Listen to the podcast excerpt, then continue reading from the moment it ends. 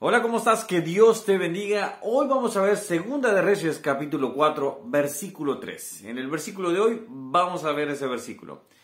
Mi nombre es Ronnie Mejía, te doy la bienvenida a este canal. Estamos viendo la Biblia capítulo por capítulo y espero que Dios hable a tu vida. Pido disculpas para aquellos que me siguen de lunes a viernes. Hoy se me complicó, ayer, mejor dicho, lunes, eh, se me complicó totalmente. Eh, le di grabar, lo subí pero hubo un error, después no me di cuenta, borré el video y después ya no lo tenía, así que lo tuve que volver a grabar. Así que bueno, vamos a ver ahora lo que es este capítulo. Este capítulo trata, vamos a decir así, prácticamente los milagros de Eliseo.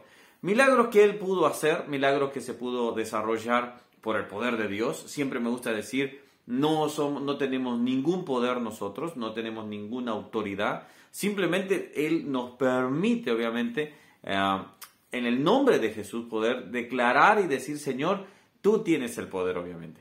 Pero nosotros no siquiera le podemos decir a un árbol, eh, cambia tus hojas porque ni siquiera lo va a hacer. Ahora bien, teniendo presente eso y claramente que el poder viene de parte de Dios, no es por parte del hombre, sino de parte de Dios, vamos a ver acá algunos eh, milagros que hizo. Primero está el milagro del aceite de la, de la viuda. Este ya lo vamos a ver un poco más al respecto. Después Eliseo y la tsunamita, una mujer que les atendía muy bien, una mujer que de cierta forma les, sirvió en su ministerio a él y a Giesi, y, pero ella, ella quería tener hijos y no lo podía tener, así que Dios eh, por medio de Eliseo dio la palabra que ella iba a tener un bebé. Después hay un milagro de resurrección, que el bebé, eh, el niño murió, por ejemplo, pero fue resucitado eh, y así él pudo dar testimonio, bueno, eh, queda como testimonio, mejor dicho, este otro milagro. Y después otro milagro más adelante sobre eh, una sopa o un, caldo que, tenía hierbas venenosas y bueno, también Dios libra de la muerte a aquellos que lo estaban tomando. Pero acompáñame al versículo 3 para que podamos ver este día, el día de hoy. Dice de esta manera, y él le dijo, ve y pide para ti vasijas prestada de todos tus vecinos, vasijas vacías, no pocas. Acá la mujer había llegado al punto donde había perdido a su esposo, eh, había llegado al punto donde ella ya no sabía qué hacer, estaba desesperada, estaba, tenía los acreedores, ella tenía deudas, tenía que pagarlo, pero ella entonces llegó al límite donde decir, Señor, solo un milagro, solo puedo decir que un milagro puede ser. Y ella acude a Eliseo.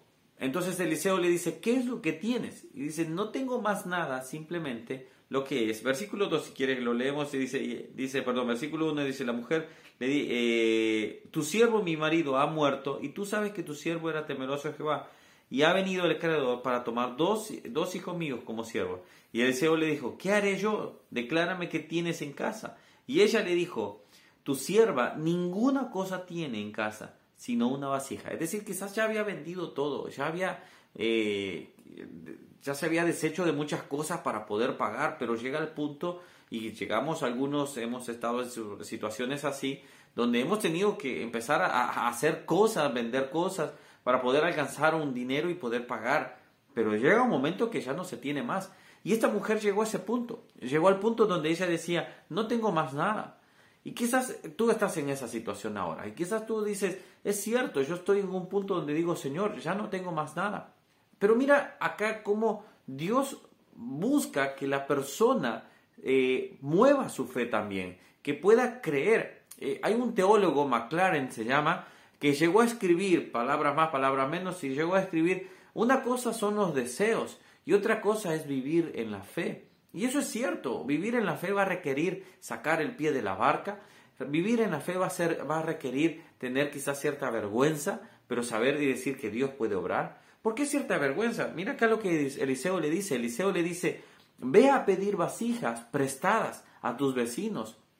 Me imagino que los vecinos tenían que haber en un momento empezado a, preguntar, ¿qué vas a hacer con eso?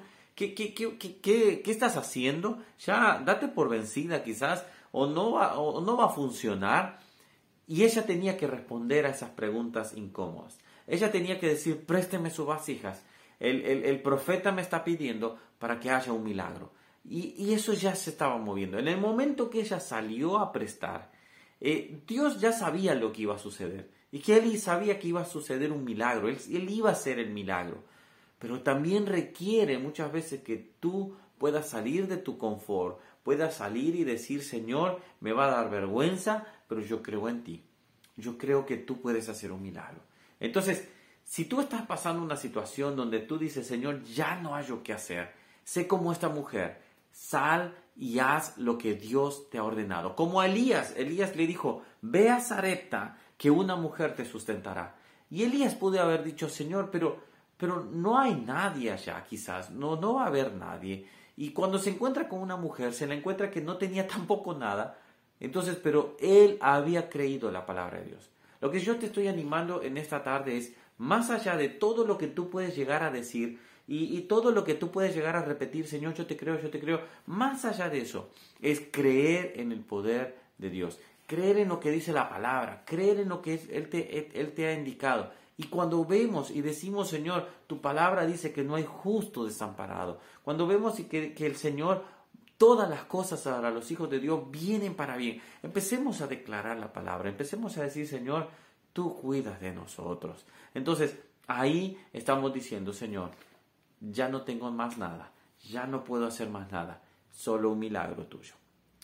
Espero que Dios obre un milagro en tu vida. Espero que Dios pueda hacer ese, eso es lo que tú esperas. Y si no lo hace, sigas creyendo en Él, sigas teniendo confianza en Él. Y de esa manera, crecer espiritualmente. Veamos o no veamos un milagro, sigue creyendo en Él. Muévete en tu fe, muévete en lo que Dios te ha, indicado, si tú tienes paz y dices, bueno Señor, esto es lo que vamos a hacer, si es conforme, ¿cómo sabemos que es algo que conforme al propósito de Dios? Cuando le dé la gloria a Él. Cuando le da la gloria a Dios, créemelo que va a ser bendecido también.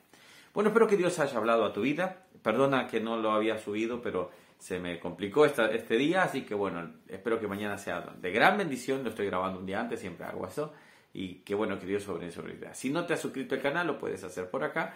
Y si quieres dejar un comentario, puedes hacerlo. Pero te invito a que puedas leer todo el capítulo y algo que te guste, coméntalo ahí, eh, déjalo en los comentarios. Nos gusta leer también.